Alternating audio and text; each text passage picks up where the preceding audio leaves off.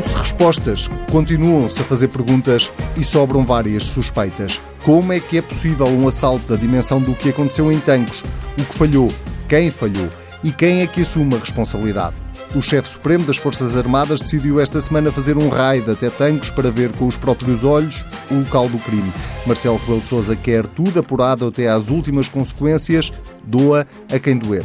E, para já, ainda não doeu ao Ministro da Defesa, Azaredo Lopes, a quem o CDS apontou o dedo para pedir admissão dele e da colega do Governo, Constância Urbano de Souza, a Ministra da Administração Interna, que, três semanas depois da tragédia de Pedrógão Grande, continua em silêncio. Política pura esta semana com Pedro Duarte e com Jorge Costa. Sejam bem-vindos. Vamos começar eh, precisamente pelo tema uh, Pedrógão Grande, sobretudo porque uh, foram hoje conhecidas as respostas do Primeiro-Ministro às 25 perguntas feitas pelo CDS. Uh, vou começar por si, Jorge Costa, para lhe perguntar se estas respostas são de facto respostas que acrescentam alguma coisa e, sobretudo, do lado político, António Costa faz bem em manter a confiança em Constância Urbano de Sousa. Bem, as respostas de, de António Costa no dia de hoje não acrescentam muito.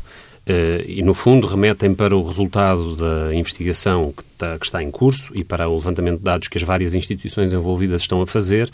E a questão agora é de saber qual é o prazo em que essas informações e essa compilação de informação nos trará resultados que possam ser eh, definitivos do ponto de vista da interpretação do que aconteceu, do que era inevitável e do que era evitável, do que corresponde a, a fatalidade e do que corresponde a erro uh, na gestão da segurança das pessoas e dos sistemas de proteção civil esse, essa pressa em, em, conhecer o que realmente se passou é o que deveria informar as, as, intervenções do Governo nesta altura. O Governo começou bem neste processo, percebeu rapidamente que havia um, um, uma falha no sistema de assistência das pessoas, na proteção civil, na, na, naqueles dias, esteve presente, foi ao terreno, acompanhou, tornou pública nos dias seguintes a informação que pôde recolher e isso foi positivo. Claro que a direita aproveitou para dizer que era uma cacofonia, cada um apresentava a sua versão, mas se isso não tivesse sido feito, as acusações teriam sido de lei da rolha e de censura. E, portanto, foi positivo que a escolha do Governo tivesse sido, com todas as dificuldades que isso implica, tornar público o máximo da, da pública o máximo da informação disponível. Um, Agora, eh, o tempo da intervenção, da, investigação é importante e, portanto, é importante que se possa ter resultados em pouco, eh, num prazo razoável e que, como disse a própria Ministra da Administração Interna, eh, que todos os intervenientes possam retirar as consequências daquilo que aconteceu e, portanto, que a Constança Sousa possa, possa confrontada com, a, com o que for apurado, verificar se tem condições ou não para permanecer para no Para que fique claro, com o que sabemos até agora, na opinião do Bloco de Esquerda, não há motivo para demitir a Ministra com o que sabemos até agora, na nossa opinião, não há motivo para demitir a ministra. O que é necessário é que, e aliás, essa, a saída dela não seria, não facilitaria, desse ponto de vista, uma aceleração na obtenção dos factos eh, e uma chegada mais rápida a alguma uh, consistência nas conclusões. O que é necessário é fazer esta investigação rapidamente. Vamos ver se a proposta do PSD da constituição de uma comissão técnica independente, em que todos os partidos acabaram um, por concordar, o Bloco de Esquerda também, uh, se é a forma de lá chegarmos mais depressa. É necessário que esse trabalho seja feito com rigor, mas também com muita persistência e, e, e rapidez. E para já está a demorar a constituir essa comissão e a, e a pô-la a funcionar. Exatamente. É preciso que isso seja acelerado, é preciso que rapidamente esta comissão entre em funções e que possa começar a trabalhar. E depois é preciso que, do lado da política, uh, uh, alguns aspectos sobre os quais já há evidência possam ter também consequência. Uh, do lado do, do, de uma das falhas que já está à vista de todos, que é do Ciresp, eu julgo que hoje António Costa fez mal em ter adotado a, a, a versão que o próprio Ciresp apresentou sobre as suas falhas. Uh, é necessário ir mais fundo na apreciação da modo como funcionou todo esse, todo esse sistema. Sabe-se cada vez mais e é cada vez mais preocupante o que se sabe sobre os contornos do negócio, Uh, sabe-se cada vez mais e é cada vez mais preocupante o que se sabe sobre as falhas que o Ciresp teve ao longo dos anos, e não apenas neste caso. Sabe-se que a, a, ausência de uma forma de redundância, portanto, a utilização pelo Ciresp dos mesmos meios, de, das mesmas estruturas de comunicação que a MEL utiliza, uh, revelou insuficiente e, num, num cenário de crise, uh, criou um problema de comunicação e de assistência. E, portanto, a proposta que o Bloco de Esquerda hoje, esta semana teve no Parlamento a respeito da recuperação, do resgate do contrato por incumprimento de manifesto. Aliás, são várias as, várias as pontas por onde se pode pegar nesse novelo do Ciresp. Soube-se também agora que os acionistas falidos ou semifalidos da, do Ciresp fizeram uma distribuição abundante e generosa de dividendos a si próprios, assim que um dos sócios, a SLN, a Galilei, se declarou insolvente. Portanto, houve aqui sempre uma gestão mais a pensar no imediato da rentabilidade e da acumulação dos acionistas da, da SLN do que propriamente na qualidade deste serviço. E, e no momento em que era já possível tomar uma decisão, que era reverter para o Estado e tomar conta, em termos públicos, da qualidade deste serviço que é essencial e no qual já investimos e já desperdiçamos milhões e milhões de euros, a escolha que o Partido Socialista ontem fez na Assembleia da República, juntamente com a direita, foi uh, manter o Ciresp na mão dos atuais acionistas, uh, mesmo no caso da direita, apesar de ter alegado imensas, imensos argumentos de natureza ideológica, a verdade é que o próprio uh, secretário de Estado da Administração Interna do governo anterior, recente, há poucos dias, veio pronunciar manifestar-se a favor da nacionalização e da recuperação para o Estado do Ciresp, que é uma PPP ruinosa, eh, desenhada para a acumulação dos seus acionistas e não para a proteção das pessoas. E a outra consequência política, de imediato, que é muito importante, é a questão da, eh, da do pacote florestal, em que há um compromisso do, do Governo de chegar até ao final desta sessão legislativa, ou seja, durante este mês, a uma conclusão com os seus parceiros a respeito de, uma nova, de um, novo, um novo quadro legal para o ordenamento da floresta, para a prevenção dos incêndios, para a gestão da propriedade de modo a prevenir uh, a vulnerabilidade que a floresta tem, para acelerar o cadastro uh, e para travar o eucalipto.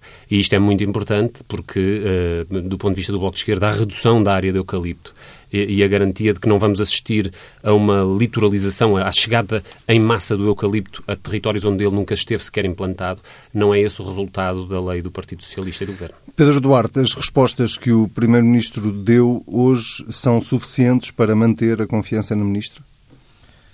Bom, nós temos assistido nos últimos dias a um, um, cenário de desnorte e desorientação muito profunda e muito preocupante, eu diria, do lado do, do Governo a quantidade de informação que diariamente vai surgindo, com relatórios sucessivos das diferentes entidades, com respostas do Primeiro-Ministro, com eh, outro tipo de, de, informação que vai circulando, eh, eu julgo que tem, tem servido única e simplesmente para aumentar este nível de incerteza, de indecisão e por deixar o Governo jogão nos lençóis eh, complexos que do ponto de vista da comunicação eu compreendo, e portanto isto é no fundo é tentar ir lançando algumas cortinas de fumo para ver se o problema vai sendo esquecido e vai morrendo por si, digamos assim, mas a verdade é que eh, se nós tivermos a frieza para avaliarmos com alguma neutralidade e com alguma seriedade aquilo que tem vindo a ser a postura do Governo neste processo, é de facto uma total falta de liderança e de condução do, do, do, do processo em si o, aquilo que são as respostas do Primeiro-Ministro não acrescentam absolutamente nada. Nós hoje, de facto, olhamos para a Senhora Ministra da Administração Interna e aquilo que é a percepção generalizada é que ela estar naquela função ou não estar é mais ou menos igual, porque de facto não não lhe descortinamos qualquer decisão, qualquer capacidade de liderança, qualquer gesto, qualquer atitude, qualquer eh, opção política que esteja a condicionar, seja o que for, e portanto ela está manifestamente ao sabor do, dos acontecimentos, eh, num, num cenário perliquitante, e portanto estamos todos à espera de ver qual é o dia em que, em que vai deixar de ser ministra. E quando alguém, numa pasta desta sensibilidade, num momento particularmente relevante, depois do, da tragédia que todos, a que todos assistimos, temos na administração interna um, um, ministro, neste caso uma ministra, nestas circunstâncias, evidentemente que isto não ajuda à confiança que os, que os portugueses devem ter no Estado. O que é que, o que, é que António Costa quererá com, uh, mantendo a confiança política em Constância Urbano de Sousa, uh, dando respostas que, como o Pedro acabou de dizer, não acrescentam grande coisa àquilo que, uh, à percepção que já existia sobre o que aconteceu em Pedrógão Grande, mantendo-se ao mesmo tempo muitas dúvidas sobre o que é que de facto aconteceu ou o que é que de facto falhou. O que é que, António, que tipo de gestão política é esta? Na minha opinião é ganhar tempo, manifestamente, é? porque o problema essencial neste processo não está na Ministra da Administração Interna. Está, na minha opinião, na falta de liderança do Governo. E, portanto, é o próprio Primeiro-Ministro que tem vindo a falhar eh, rotundamente neste processo. Eu tenho aqui, já noutros momentos, elogiado este Primeiro-Ministro, que, em alguns aspectos, surpreendeu positivamente, nomeadamente na capacidade negocial e na, na, na habilidade, digamos assim, com que conduziu a, a maioria governamental que, que o suporta no Parlamento, continuando com um conjunto de medidas que lhes, lhes era pedido e, requerido por, por Bruxelas e conseguindo este equilíbrio. Acho que ele tem mérito nisso mas com a mesma sinceridade com que muitas vezes o elogiei, neste processo tenho de ser crítico, de forma muito, muito veemente, porque me parece inaceitável aquilo que se está a passar. O Primeiro-Ministro demitiu-se das suas responsabilidades, no sentido de que não está a dar a cara, ausentou-se ainda por cima do país num momento particularmente uh, complexo, e eu não, não ponho em causa de maneira alguma que, um, que o Primeiro-Ministro tem direito, evidentemente, a férias e tem direito a ter a sua vida pessoal e privada e familiar que não deve ser posta em causa, mas todos percebemos que há momentos excepcionais. E este é, na minha opinião, um momento excepcional. É o momento crítico na vida deste governo até hoje. E nesse momento o que vemos é que o Primeiro-Ministro abandonou o barco, deixou de facto ministros altamente fragilizados eh, no país a terem de dar a cara, portanto, a desgastarem-se ainda mais, eh, até o momento em que me parece inevitável que vão, vão cair.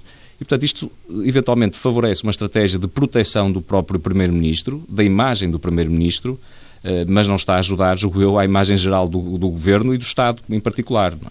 É? Esta, essa, essa questão das férias do Primeiro-Ministro pode servir perfeitamente de ponte para uh, a outra grande questão que tem a ver com o assalto em, ao paiol de Tancos.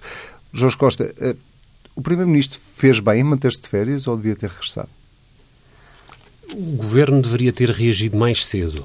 Uh, não sei se teria que ser o Primeiro-Ministro a fazê-lo, mas o facto é que uh, houve uma excessiva desvalorização do problema ocorrido em Tancos uh, pela parte do Governo. O Ministro da Defesa demorou três dias a reagir, o, o, o Ministro Santos Silva, que está a fazer as vezes do Primeiro-Ministro, só falou ao sexto dia deste problema.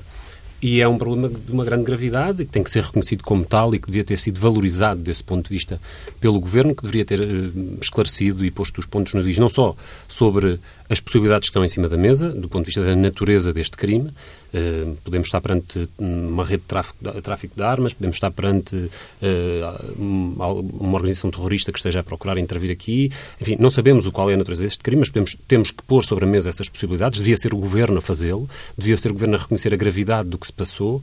Um, sobretudo quando está em causa a instituição militar e, portanto, a, a, uma instituição que deveria ser um fator uh, não de insegurança, não de dúvida sobre uh, uh, as garantias que se dá sobre as armas que, de, de, que o Estado dispõe um, e, e, e, no fundo, foi isso que agora aconteceu com este episódio. Mas o Jorge não releva o facto de o Primeiro-Ministro estar a passar férias em Palma de Mallorca?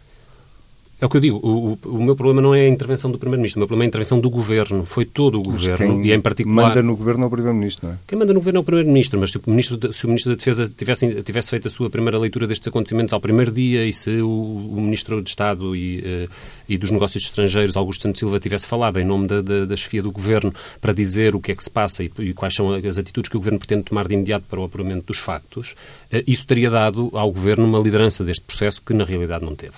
Hum, e esse foi o grande problema, mais do que ser o Primeiro-Ministro ou outro governante a falar. E, e podemos comparar uh, esta situação eh, de Tancos com a de Pedrógão Grande do ponto de vista da responsabilidade política, ou seja, um, Jorge Costa, em relação à ministra Constância Urbano de Sousa, dizia que com o que sabemos até agora não há motivos para demitir o ministro. E com o que sabemos até agora em Tancos, há motivos para a admissão do ministro da Defesa?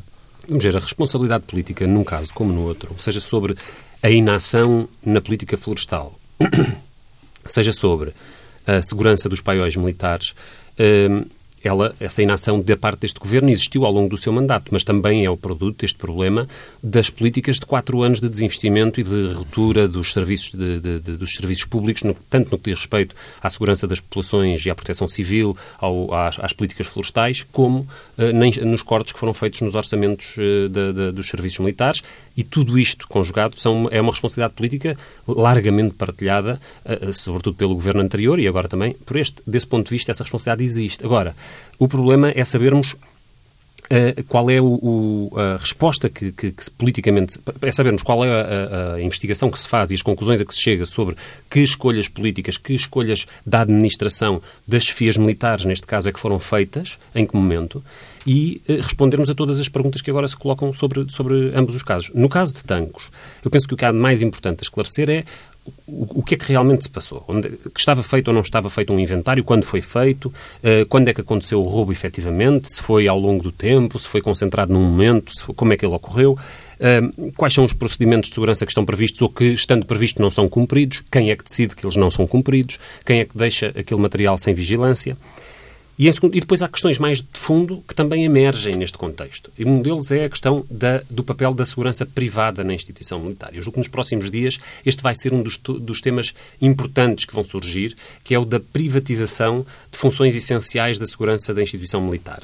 Quanto é que tem sido gasto em segurança privada? Qual é a, a, a monitorização? É, quais são as garantias que esses serviços privados têm, que têm muita informação, que têm muito conhecimento do que são as estruturas, do que são uh, as rotinas de uma instituição como, é, como, são as Forças Armadas, que garantias nos dão uh, esses privados quando têm em mãos questões estratégicas como estas. Uh, e finalmente. Deixe-me só interromper, só para, só para fecharmos este capítulo e podermos avançar para o outro. Azaredo Lopes, para já, não tem motivo nenhum para se demitir. Eu julgo que Azaredo Lopes tem motivo para dizer o mesmo que disse Constança de Souza que é uh, apuremos os factos e tiremos as consequências políticas. Pedro Duarte, em relação a Zaredo Lopes, uh, a conclusão é a mesma que, que tira em relação a Constância Urbano de Sousa? Eu acho que, do ponto de vista dos, dos, ministros em si, a circunstância não é exatamente a mesma.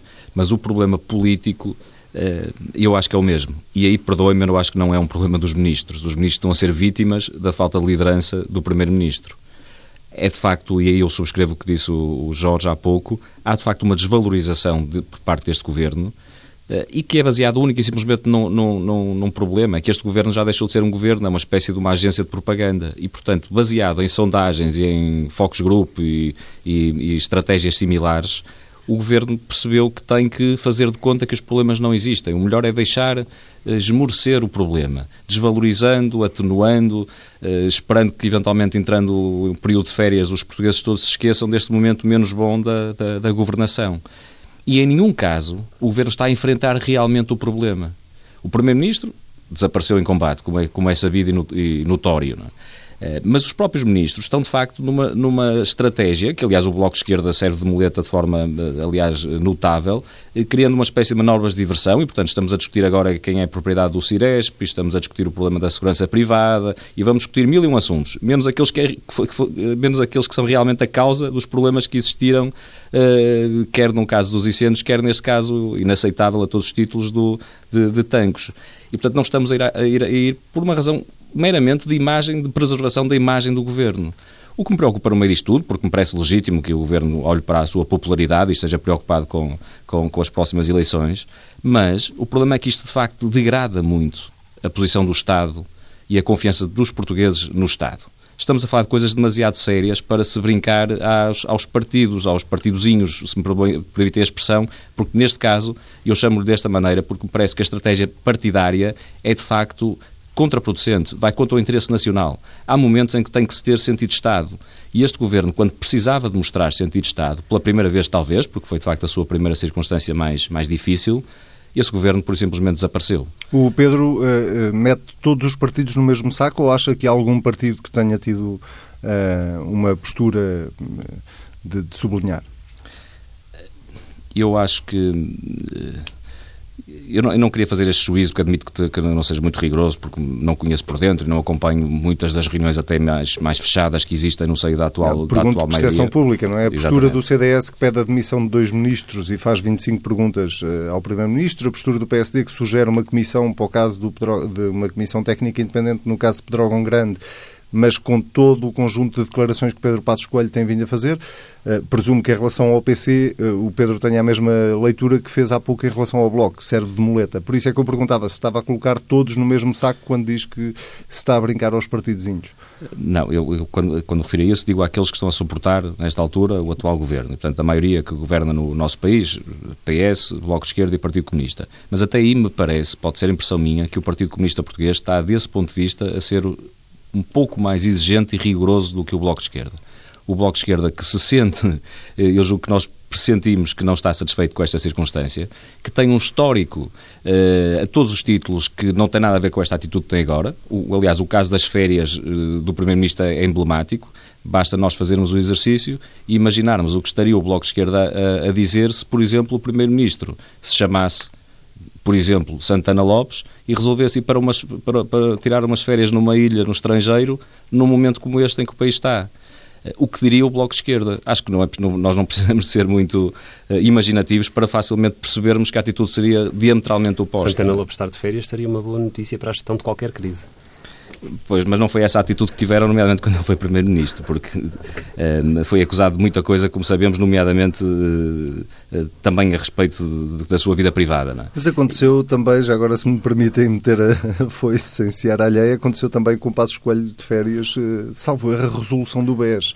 Eh, Eu não me lembro do Bloco de Esquerda ter mandado Passo Escolho vir de férias. O Bloco defende o direito às férias, até defende que o número de dias de férias por ano seja aumentado. É uma das coisas que nós temos vindo a, a defender junto do atual governo. Jorge Costa, o Bloco tem sido, tem quem, sido a quem muleta. Quem percebe bem do que, do, do, que, é que, do que estou a falar. a falar. E acho que os casos não são minimamente comparáveis não, com, eu, com, com, a resolução do BES. Os partidos de direita uh, encontraram neste episódio, de, de, neste episódio gravíssimo de Tancos uma oportunidade para mudar de, para mudar de assunto. Uh, e para pôr todo o fogo uh, sobre o Primeiro-Ministro e para fazer um combate político à figura do Primeiro-Ministro, percebe-se isso e é a circunstância das dificuldades políticas da direita que está sobre a mesa. Mas uh, quando falamos de sentido de Estado e de estar à altura das circunstâncias e dos problemas com que o país se enfrenta, no caso de, de, de, dos incêndios e no caso das Forças Armadas, há dois debates de que a direita quer fugir. Um é o debate essencial do que fazer com a floresta, para não haver mais incêndios, que é disso que a gente tem que tratar do que nós temos que tratar é de garantir que estas circunstâncias não se repetem, que o abandono da floresta não continua, que a monocultura e, a, e as áreas contínuas gigantescas do eucalipto não, não permanecem. E isso significa confrontar-nos com as escolhas que a própria direita fez anteriormente. Temos uma lei que liberalizou o plantio de eucalipto, que é da autoria da ministra Cristas. E é por isso que a Assunção Cristas está tão interessada em pedir cabeças, falar de, de, de, outros assuntos e de tudo menos de floresta. Responder à floresta é que é o trabalho difícil que é preciso agora fazer. E é sobre isso que o Bloco de Esquerda está a trabalhar para procurar encontrar resultados que sejam reais e que não sejam apenas de aparência ou de jogo político, mas que sejam resultados reais e profundos na política florestal. A mesma coisa para as Forças Armadas. O problema das Forças Armadas tem que ver. Portugal tem um dos orçamentos mais altos em percentagem do PIB dentro da União Europeia. Não é dos mais altos, mas é um orçamento alto. Temos, em percentagem do, do nosso PIB, temos uma percentagem mais alta do que a Alemanha nas nossas Forças Armadas, por exemplo. O problema é em que é que nós gastamos o dinheiro, porque nos vêm falar de penúria não havia dinheiro para manter a vigilância sobre os paióis. Bem, se não há dinheiro para manter a vigilância sobre os paióis é porque não há dinheiro para nada, porque guardar as armas deve ser a primeira das prioridades de uma instituição militar. Mas o que nós vemos é que nas prioridades militares e nas prioridades orçamentais das nossas Forças Armadas, o que conta acima de tudo é obedecer às instruções que a NATO dá às Forças Armadas Portuguesas sobre o que fazer e sobre como gastar o seu dinheiro. E é por isso que, seja nas, nas, nas missões internacionais, seja no sobre-equipamento com material perfeitamente supérfluo, lembremos-nos, as Forças Armadas gastaram mil milhões de euros em submarinos sob, sob os governos da direita. E, portanto, essa a ausência, ou melhor, não é a ausência de prioridades, essas prioridades erradas que têm sido feitas com o sobredimensionamento das Forças Armadas e com, e com gastos supérfluos e errados que não permitem a, a correr ao que é essencial e gasta-se onde não vale a pena gastar, isso tem sido a política da direita sobre as Forças Armadas. Que e não é também digam... a política deste governo? É porque este governo, apesar de tudo, está um ano e meio em funções, não é? Está um ano e meio em funções. O anterior governo teve quatro anos e meio em funções. O abandono de tanques não começou agora. O, o abandono das florestas, muito menos, e só se agravou com as políticas Jorge, que o Jorge, as, os, os, números não enganam. E, e portanto, os, o, a despesa foi reduzida por este governo em orçamentos que foram aprovados pela extrema esquerda. E, portanto, eu acho que é, é mais uma manobra de diversão. Está-se a dizer que o problema tem a ver com o que se passou há quatro anos atrás. Sim, nunca se gastou tão pouco, desde 2012, portanto, nos últimos quatro anos, nunca se gastou tão pouco em defesa como aconteceu em 2016. Mas podia-se ter gasto muito menos do que se gastou, mesmo com esse corte, e gastado melhor. Mas, mas, quem, é aprovou, mas quem aprovou o orçamento, quem aprovou o orçamento de Estado foi o Bloco de Esquerda, e foi o Partido Comunista, e foi o Partido Socialista. Certo. Portanto, eu, eu, eu quer dizer, respeito, evidentemente, não, não tenho a mesma opinião, mas respeito perfeitamente aquilo que o Jorge está a dizer relativamente à, à, à opção estratégica das Forças Armadas Portuguesas, assim como a propósito da floresta, respeito. Agora, não se pode é, é imputar aquilo que está a acontecer no país desde há um ano e meio é alguém que não tem responsabilidades. E, portanto, isso é responsabilidade do Partido Socialista, do Bloco de Esquerda e do Partido Comunista Português. As opções foram assumidas por estes partidos, não, foi, não foram por, outro, não foi não, por outros. O, Bloco de Esquerda tem. O Bloco de Esquerda não é governo, nem tem maioria no Parlamento. O Bloco de Esquerda mas, encontrou mas uma solução política com o Partido os orçamentos e suporta o governo. Que, que, encontrou uma solução política para responder em termos orçamentais de modo a interromper um ciclo de empobrecimento e garantir uma recuperação dos rendimentos dos portugueses. Isso foi conseguido e foi conseguido sem que os, os serviços públicos ou os serviços essenciais sofressem mais do que já tinham sofrido com a direita no poder. Olha que e, não portanto, é isso. isso. Os números também dizem o contrário. Não, olha que não. Olha que não. os, os cortes, o, as cativações que têm havido na, na, no que respeita aos serviços públicos têm sido amplamente criticadas pelo Bloco de Esquerda, mas elas não mas correspondem... Existem. Mas existem, com certeza que existem. Mas elas não existem e nós temos bem incidido sobre isso e, e ainda ontem, e ainda ontem o Ministro Mário Centeno foi confrontado com é essa verdade. questão pela Mariana Mortágua é na, na Assembleia da República. E, portanto, o Bloco de Esquerda não desistiu desse tema. O problema é que nós temos que olhar historicamente para o problema das nossas Forças Armadas e perceber qual é a natureza das nossas Forças Armadas, que são uma sucursal da NATO que gasta, o, que, que gasta e que tem as suas prioridades orçamentais concentradas sobre os objetivos da NATO. E é isso que depois acaba por redundar em falhas essenciais naquilo que é mais importante. Essa, e, e já, já para não falar nas, conclusão nas é um aspirações dos próprios, dos próprios militares. E portanto, e, portanto, quem diz da NATO diz sobre, a, sobre as opções que foram tomadas para a floresta.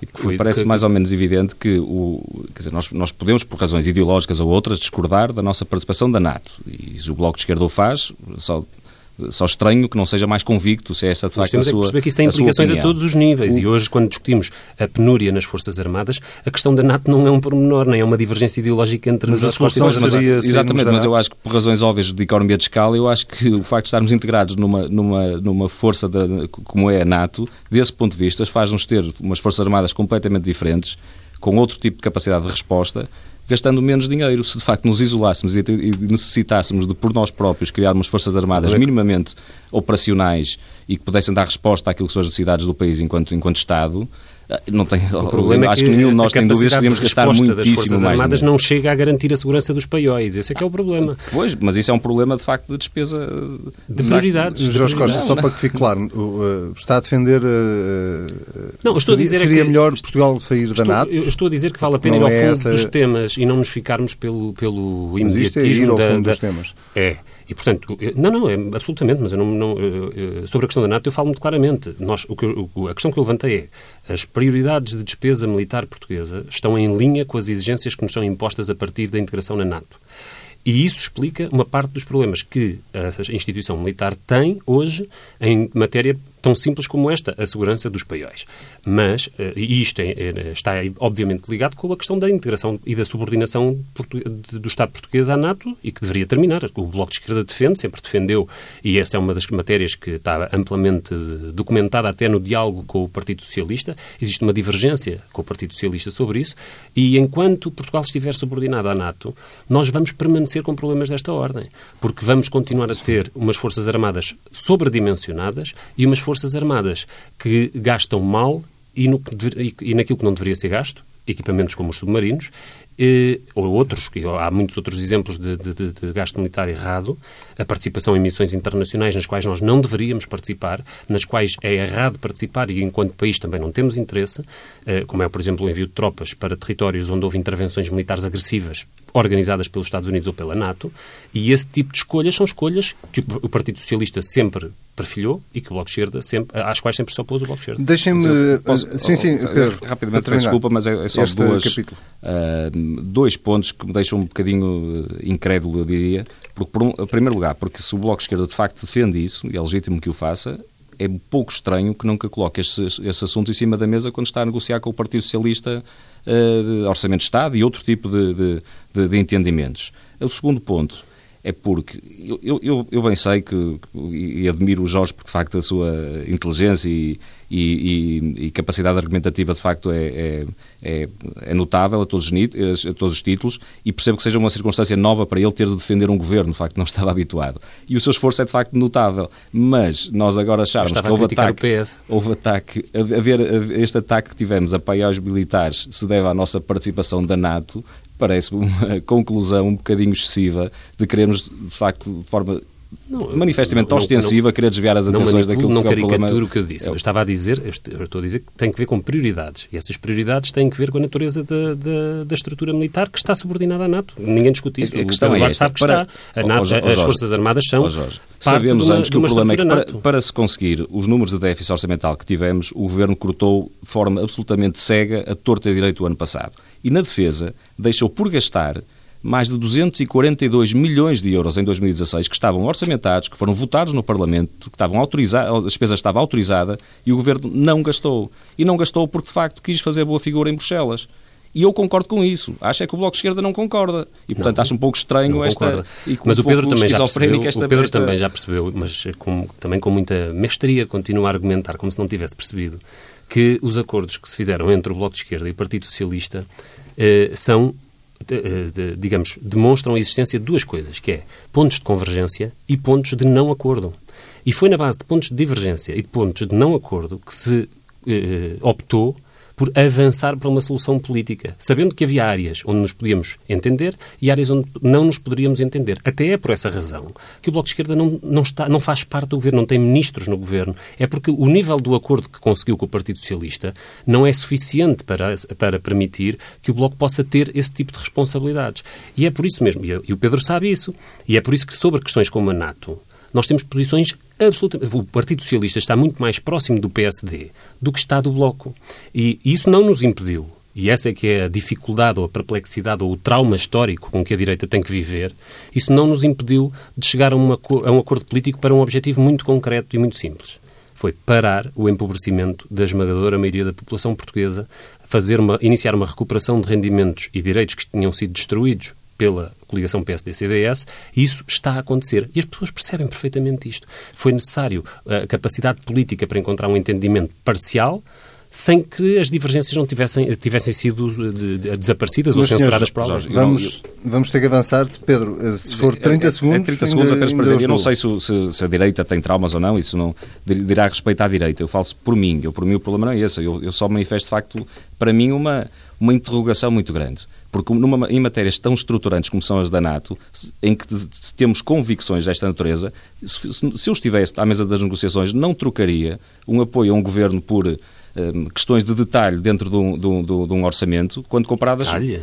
no sentido se, conjuntural. As pessoas acham que é um detalhe. Não, conjuntural, pronto, vamos pô-las assim, conjunturais, quando há matérias estruturais, como são estas, por exemplo, da participação na NATO. Portanto, aí sim, são convicções. Eu não, nunca trocaria convicções por conveniências momentâneas, digamos Bom, assim. O nosso tempo é está, está a escutar-se. Eu queria ouvir-vos ainda, e regressando à questão de fundo, que tem a ver com, quer com o assalto a tanques, quer com uh, o incêndio em Petrógão Grande, mas sobretudo na, na, nesta questão de tanques, sobre o papel do Presidente da República uh, nestas duas questões. Uh, e, e, a verdade é que Marcelo Rebelo de Sousa foi dos primeiros a chegar a Pedrógão Grande. Esta semana, eh, de repente, surpreendeu toda a gente e chamou o Ministro da Defesa e foi a Tangos. Marcelo Jorge Costa, Marcelo está-se a comportar como se fosse o Primeiro-Ministro?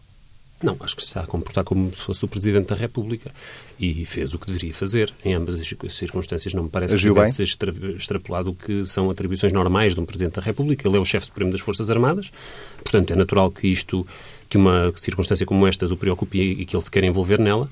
E no caso de Pedrógão, nem precisa de explicação. Ele é o Presidente da República, representa todos os portugueses e no momento daqueles, com a gravidade que ele teve e com o choque nacional que causou, é normal que o Presidente da República esteja presente a consolar pessoas, a apoiar quem está a combater os incêndios, a transmitir até alguma informação, coisa que não teria que lhe caber a ele, mas que ele faz e é bom. E não há nada de anormal em que o faça. Mas sendo assim, e tendo em conta a avaliação que fez há pouco uh, do Governo uh, que agiu tarde demais e, e geriu mal todo o processo.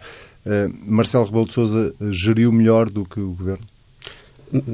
A gestão não era a mesma. O Presidente da República não tem as atribuições do Governo e, portanto, não teria que ser ele a fazer coisas que só ao Governo competem fazer. Agora, aquilo que fez, fez bem. Fez o, o que fez diz respeito à sua, à sua função institucional e penso que não há nada a apontar. Pedro Duarte, tendo em conta o silêncio de alguns ministros, a ausência do Primeiro-Ministro, eh, esta preponderância de Marcelo Rebelo de Sousa tem sido importante?